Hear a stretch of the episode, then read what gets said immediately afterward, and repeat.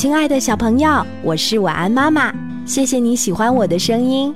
记得在微信公众号搜索“晚安妈妈”并关注我，就能找出我的私人微信号，还可以与我直接语音交流哦。好听的节目就要开始啦，竖起你的小耳朵吧。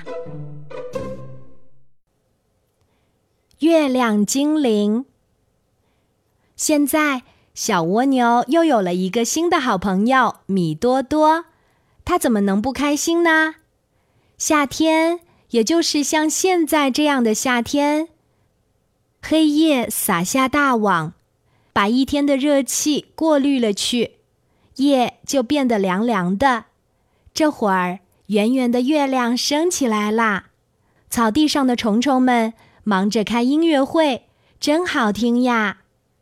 小蜗牛在高楼楼顶看着圆圆的月亮，说：“来参加音乐会的还有月亮精灵呢。”月亮精灵，米多多欠了欠身子。他住在月亮上吗？我怎么没听说过呀？可能你的爸爸妈妈都听过吧，只是他们太忙了，没有时间给你讲月亮精灵的故事。我听说过的，也是我爷爷告诉我的爸爸，我的爸爸告诉我的。说不定你的爸爸妈妈小时候听过，现在他们忘掉了。小乌龟说：“米多多有点伤感。哦，我的爸爸妈妈他们好忙好忙，常常把我也忽略了。你知道吗？月亮精灵呀，它很小。”可能比我小那么一点点。她穿着银色的裙子，胳膊细细的，腿也细细的，脚丫上套着银色的小鞋子，背上长着银色的透明的翅膀，很美很美。小蜗牛一直盯着天上的月亮说：“看到了吗？现在的月亮不是很圆，只有四分之三圆吧？月弧向西。”是上弦月，它会渐渐变圆的。等月亮变圆的那一天，月亮精灵就会到草地上和虫虫们一起唱歌、跳舞、开音乐会。为什么月亮精灵要和虫虫们开音乐会，不和我们开音乐会呢？米多多问。月亮精灵长得和虫虫们很像，月亮精灵能歌善舞。和虫虫们有着共同的爱好，最主要的一点就是，虫虫们向月亮精灵发出了盛情的邀请。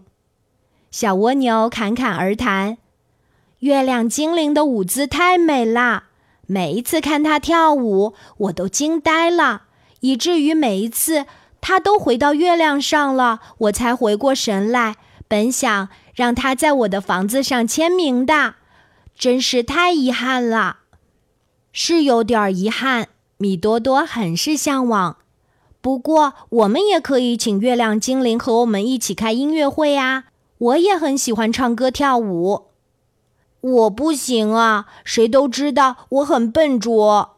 小乌龟很担忧：月亮精灵会来吗？是啊，我也不会唱歌跳舞。小蜗牛很难过：月亮精灵会不会不接受我们的邀请呢？可是，我们应该试一试。我相信月亮精灵会被我们的诚心所打动，他会下来和我们一起玩的。米多多很有信心。说干就干，米多多跑回房间，给月亮精灵写邀请书。邀请书，月亮精灵你好，请你下来和我们一起玩好吗？我们很喜欢你。谢谢，米多多、小蜗牛、小乌龟、蓝苑公寓、壁状楼顶。米多多把邀请信写好啦，一大早就投进了小区的信箱。他美滋滋的想着，月亮精灵收到信，晚上就会来顶楼跟他们一起玩儿。小朋友，你觉得月亮精灵会和他们一起玩儿？成为好朋友吗？好啦，今天的故事就讲到这里。我是你的好朋友晚安妈妈，记得给晚安妈妈留言，查找微信公众号“晚安妈妈”就可以找到我啦。小朋友可以用微信给晚安妈妈发语音留言哦。小宝贝，睡吧，晚安。